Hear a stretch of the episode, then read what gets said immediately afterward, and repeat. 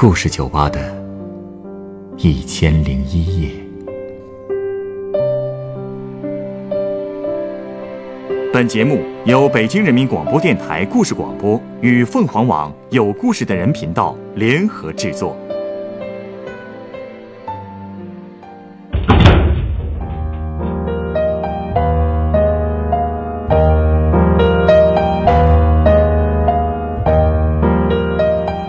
光临故事酒吧。在共享单车盛行的今天，自行车已经变成了使用成本极低的生活用品。但是在上个世纪六七十年代，自行车对于大部分家庭来说却是一种奢侈品，甚至可以改变很多人的命运。今天来到酒吧的这位客人，就向我讲述了他们一家人围绕自行车而发生的种种故事。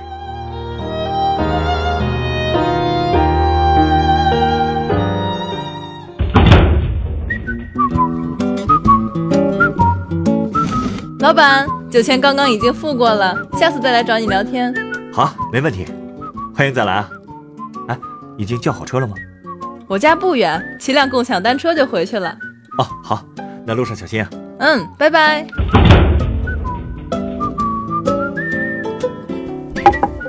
要说现在这共享单车可真厉害啊，满大街都是。是啊，有的地方都堆成山了。嘿，这要搁五十年前啊，你跟人说以后满大街自行车随便骑，人家保准认为你疯了。哎呀，这时代发展太快了。想当年，这自行车可以说是家里四大件之一啊。哎，我这个年纪都知道啊，谁家要是有辆自行车，那可不得了了。哎，小伙子，你你知道我说这四大件儿哪四大件吗？啊，听说过。呃，我记得有手表，呃，收音机，自行车，还有还有缝纫机。哦，对 对对，缝纫机。哎呀，别看现在除了自行车，大家都不怎么需要那三件了。可在当年啊，谁家要是置齐了这四大件儿，那过的绝对是天堂一样的生活了。就算只置办了其中一件儿，那都不得了。呃，毕竟当时的工资低呀，一般的工人每个月也就三四十块，而且几乎家家都有四五个孩子，这一家人能吃饱穿暖就不错了。哦，那时候大家过得都不容易，这个我听长辈说过，是吧？我们家呀就是个典型，我们兄弟姐妹四个，上头还有爷爷奶奶，一家八口人，全靠我爸跟我姐那点工资养着。我爸在连队开拖拉机，每个月四十五块二；我姐在猪舍喂猪，每个月才三十二块。想买四大件儿，那简直是做梦啊！当时啊，我已经上初一了，最想要的就是辆自行车。可当时我们班上三十六个同学，只有三个同学家里有自行车。那这三个同学家里都很有钱吧？那可不，就说其中一个叫李宝刚的吧，他爸战斗英雄，那也是我们学校的校长，每个月工资八十多块呢。他家就有辆大国防自行车，那架子特高，一般人还骑不了。还有一个叫王小光的，他爸是五级修理工，你猜怎么着？一个月工资六十多块。不过他家那辆车啊，那真是除了铃儿不响，什么地方都响。那么破呀？嗯，那么破他还当个宝呢，谁都别想碰。哎，还有一个女生叫哎江雪花，她父母都是大学生，她家那辆啊是个二六的女车，所以特别适合初学者骑。听您这么一说，你们当时是不是都想去借着骑呀？啊，肯定的呀。要说刚才说这仨人里啊，最好说话的就是李宝刚，他的那大国防自行车，全班大部分人都骑过，但是条件是必须选他当班长跟五好学生，而且他说欺负谁你就得欺负谁，否则不让你碰车。啊，这人怎么这么霸道啊？嘿，是，所以啊，虽然他学习不怎么样，但是年年都当上班长跟五好生了。哎呦，你们还真是够没原则的，一辆自行车就被收买了。嘿，你可见那自行车当时多金贵啊！而且我们想被收买，那也得有机会呀。哎，就说王小光啊，他更小气，男生啊必须是班委，那才能骑他家那辆破车；女生必须长得漂亮才能骑。嚯，江雪花，就我跟你说的那女生，她更是把他们家那辆二六车当成了眼珠子了，别人摸她的车一下，她都能跟人急。嘿嘿，但是她的车啊，我告诉你，我还真摸过。哟，那这么说，您跟他关系不错？哪儿啊？说有一回啊，他连人带车翻沟里了，我赶紧来了个见义勇为，我把他给扶起来。当当时啊，伤得不轻，那胳膊伤了一大片呢。我就让他坐在车后头，哎，自个儿的推着车送他回家。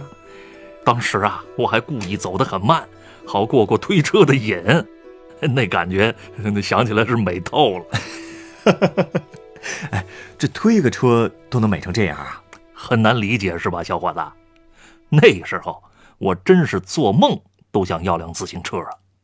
结果真没想到，这美梦啊！竟然成真了，哟！这么说您家买自行车了？没有，是有人送。这么好的事儿啊，谁送的呀？有一年大年初三，我跟我爸去县城的叔伯大爷家拜年。我那个大爷啊，在商业局当局长。我们两家之所以走得勤呢，是因为我大爷从小就是孤儿，经常到我爷爷家蹭饭。解放以后啊。我大爷在抗美援朝时立了功，后来转业进了县里的商业局。他家光自行车就有两辆，这一辆是新的凤凰车，一辆是半新不旧的永久车。去他家之后啊，我跟大爷一家打了个照面，就骑上那辆永久的车子，好一通逛啊，把那县城的大街小巷我跑了个遍。大爷一看我这么喜欢自行车，就说把车送我了。我爸当然不敢收了。可是我大爷却说，当年要不是老叔老婶儿收留他，他早就没命，所以一辆车根本不算上。哟，那这事对您来说，真可以说是喜从天降啊！哎呦，你可不知道我当时高兴成什么样了，我简直都能蹦起来了。我对我大爷是千恩万谢，而且我生怕大爷变卦，所以一夜都没敢合眼。第二天天刚亮，我骑着车我就先回我们家了。三十多里的路，我骑了一个小时，我就骑到家了。啊，这事要说从礼数上来讲，呃，您是不是也有点儿，嗯，不太合适啊？哎呀，这小孩子嘛，哪儿顾得了那么多呀？家里人一看这车从天降，高兴坏了。我姐说她骑车去六里地外的猪舍上班，那会方便好多。我哥说。说最近正等着农场分配工作，没什么事儿，可以骑车到处逛逛。哎呀，最后连我那十岁的妹妹都说要学骑自行车了。看来这一家人啊，都有用车的理由啊。嘿，不止我们家所有人都想用车，连外面有好多人都惦记上了。自打有了这辆车，我们家那人气是直线上升啊！不少人都来围观这辆车，毕竟是永久牌自行车嘛。那时候可是名牌了啊！就说我们连队的连长江德才吧，嘿，他也特意跑到我家来看车，而且没过两天，他还跑来借车了，说他要去农场开会，说三十来公里，小型车送他不方便，走着去又太远，还是骑车呃最方便。那后来你们借了？我爸那那哪儿能不借呀？人家算是连队的最高首长了。哎呀，可是我这心疼啊！我生怕车子被他造坏了。车被借走的那三天啊，我感觉比三年都长。好在送回来的时候，车也没出啥问题。可刚一送回来，我哥我姐啊就开始抢着骑车了。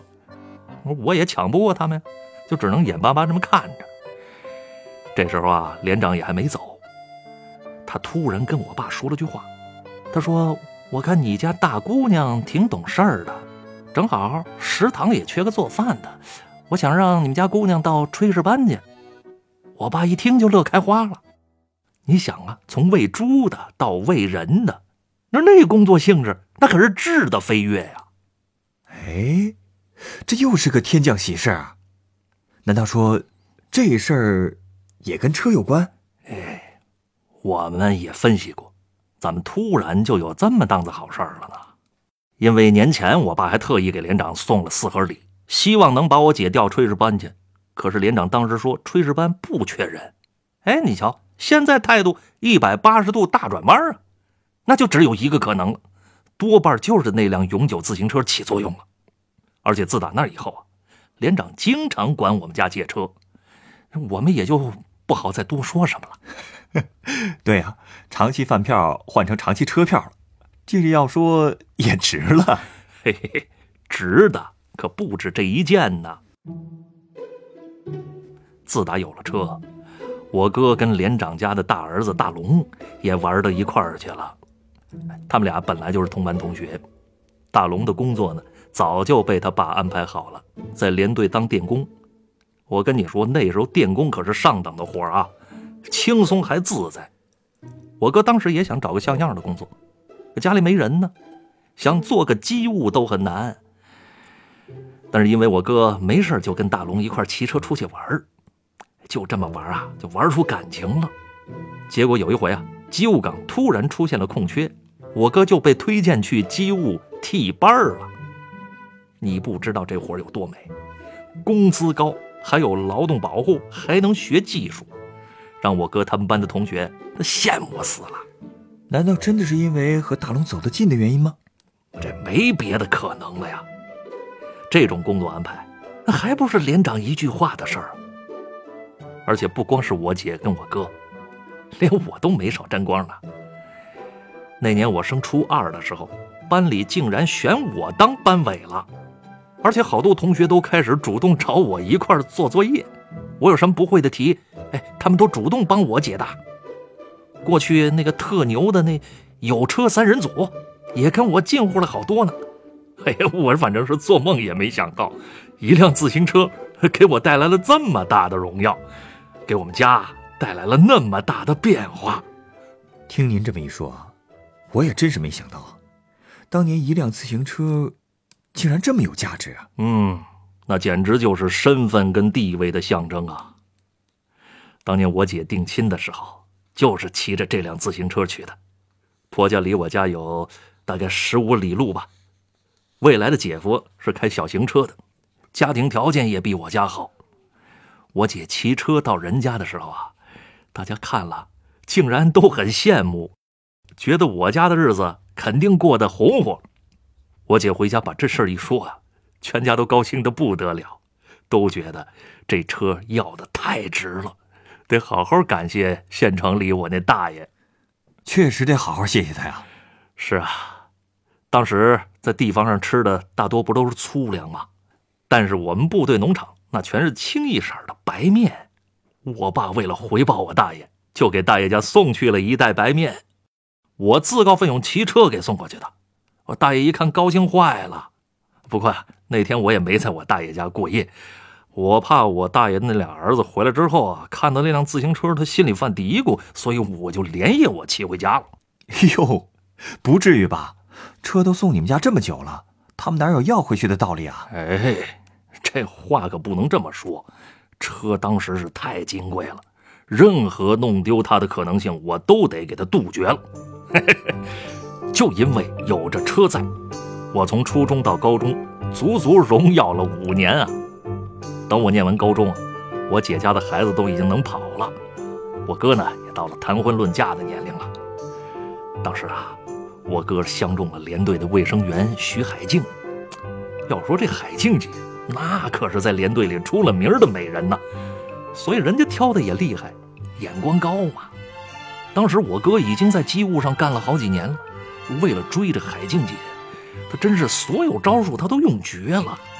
可是海静姐对我哥那始终是不冷不热的。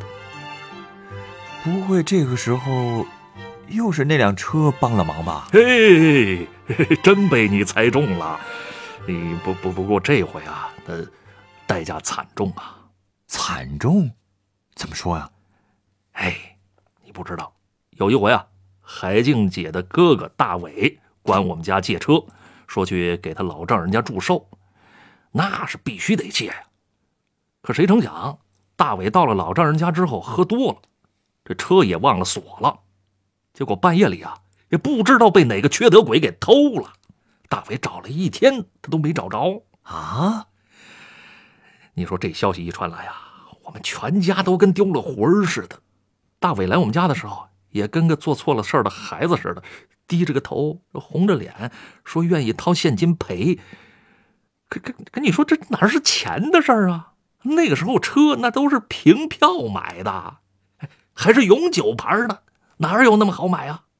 我们全家就一通的数落他。结果就在这个时候，海静姐来了，她把我哥叫出去了，跟我哥说，只要我们家不再追究车的事儿，哎，她她就愿意跟我哥处对象啊，这这样也行啊？这这现在看起来这是很不可思议，是吧？那时候啊，真行。我家里没车了，你说毕竟不方便，更何况。因为丢车得着好处的只有我哥一人，那其他人的损失他怎么弥补啊？特别是我妹，当时就急了，说如果他们不赔啊，他就去大伟家闹去。最后还是被我爸我妈给拦住的。我哥那头呢，跟海静姐啊谈的挺顺，年底就谈婚论嫁了。女方家里别的要求没提，就提了一个，说结婚的时候必须买一辆新的自行车。为了这个呀，我爸带着我又跑了一趟县城我大爷家。他这回是下了决心了，一口气要买两辆车，一辆给我哥，一辆自家用。你知道，因为没车啊，实在是太不方便了。这一口气买两辆，有那么容易吗？哎，你别说，我大爷那那那当时是真帮忙啊，真的就帮我们买了两辆，一辆飞鸽的，给我哥结婚用。一辆呢，还是永久牌的，比之前那辆旧的好骑多了。可是没成想啊，那车刚一推回家，他就惹祸了。惹什么祸了？嗨，那辆永久的车啊，一下就被我们连长看上了，他非要用原价把车买走不可。什么？不是，这不是跟抢差不多了吗？哎，那谁人那是连长呢？人家也说了，他说我毕业去连队找工作的话，想干什么都任我挑。你说这话一说，我就动了心了。可是家里其他人啊，死活都不同意，所以我们就只好又回县城，硬着头皮求我大爷再帮我们买上一辆。可是这回啊，我大爷是真犯难了。他说啊，永久的车子一年到头就给了县里三辆。他上哪儿再去弄啊？但是换成国防或者红旗的牌子，呃，倒是可以再买上一辆。最后没办法，我们只好把永久的车卖给了连长，自己家买了辆红旗。嘿呦，哎，那这工作的事儿，连长最后真解决了吗？这倒还好啊，他倒是说话算数，让我去连队当了见习会计，而且我赶上了好时候啊。我高中毕业的第二年，就恢复了高考，当见习会计那有的是时间，我几乎就跟脱产复习没啥两样。第二年高考啊，我一下就考上了一所财经学院，嚯，真棒啊！哎，只能说是有运气吧。临走之前呢，我把车留给了我妹，结果我妹也沾了自行车的光了。哎，她在上高中的时候啊，有一个住校的男同学，姓孔。学习特别好，但是这同学吧，半个月才能回一趟家，因为他们那个连队啊，离我们分厂中学有二十来里路。我妹呢，就经常把自行车借给他，一来二去啊，我妹就老和这个孔同学一块儿学习聊天那渐渐的呀，我妹这成绩就被带上去了，最后呢，也考上了大学，学的是师范。哎呀，这不得不承认啊，自行车真是您家的福星啊。不过，我刚才听到一半，还以为您妹妹后来和孔同学一来二去的 就在一起了呢。你没猜错呀，现在小孔就是我妹夫，真的呀？这还能有假？哎呀，您这一家人的命运，竟然都被自行车改变了。放在今天，还真的是难以想象啊。小伙子呀，放在今天。依然会有很多物件能改变人的命运，只不过它不是自行车了而已。时代发展了嘛。嗯，您说的对。啊，对了，你稍等啊，我要送您一杯鸡尾酒。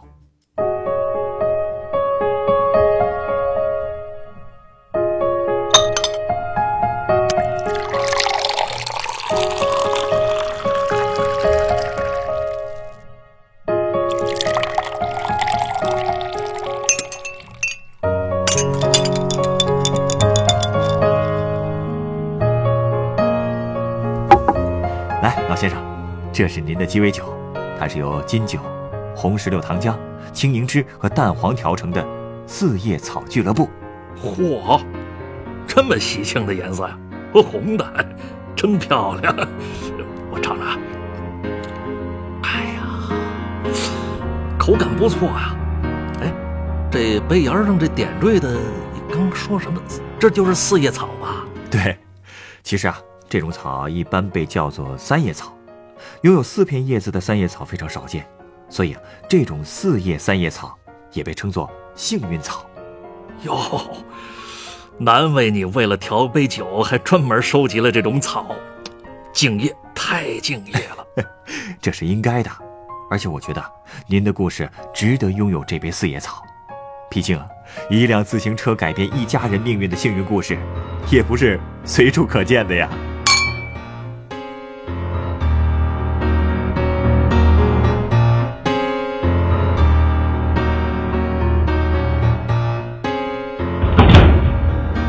本故事选自凤凰网《有故事的人》独家签约作品《自行车》，原作孙文斌，改编制作陈寒，演播张帆、李婉晴、陈光，录音张小英。人人都有故事，欢迎搜索微信公众号“有故事的人”，写出你的故事，分享别人的故事。下一个夜晚，欢迎继续来到故事酒吧，倾听人生故事。收听最新节目，请关注北京故事广播，工作日每晚九点播出的《故事酒吧》的一千零一夜。